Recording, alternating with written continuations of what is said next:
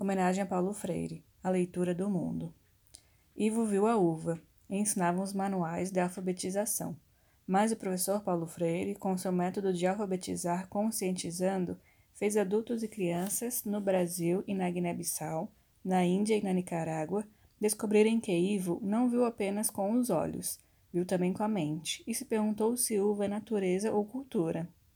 Ivo viu que a fruta não resulta do trabalho humano, é criação, é natureza. Paulo Freire ensinou a Ivo que semear uva é ação humana na e sobre a natureza. É a mão multiferramenta despertando as potencialidades do fruto, assim como o próprio ser humano foi semeado pela natureza em anos e anos de evolução do cosmo. Colher a uva, esmagá-la e transformá-la em vinho é cultura, assinalou Paulo Freire. O trabalho humaniza a natureza, e ao realizá-lo, o homem e a mulher se humanizam trabalho que instaura um nó de relações, a vida social.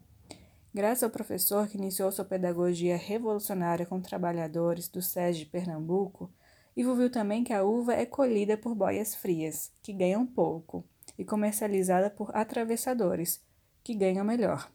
Ivo aprendeu com Paulo que, mesmo sem ainda saber ler, ele não é uma pessoa ignorante.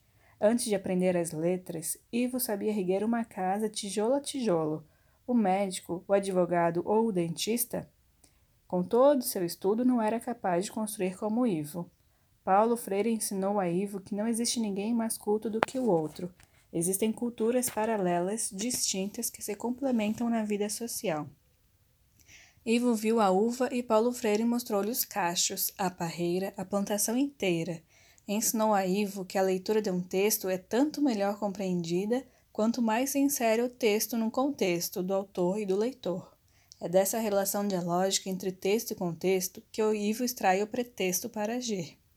No início e no fim do aprendizado, é a praxis de Ivo que importa. Praxis, teoria, praxis, num processo indutivo que torna o educando sujeito histórico. Ivo viu a uva e não viu a ave que de cima enxerga a parreira e não vê a uva. O que Ivo vê é diferente do que a ave vê.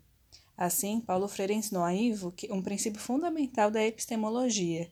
A cabeça pensa onde os pés pisam. O mundo desigual pode ser lido pela ótica do opressor ou pela ótica do oprimido.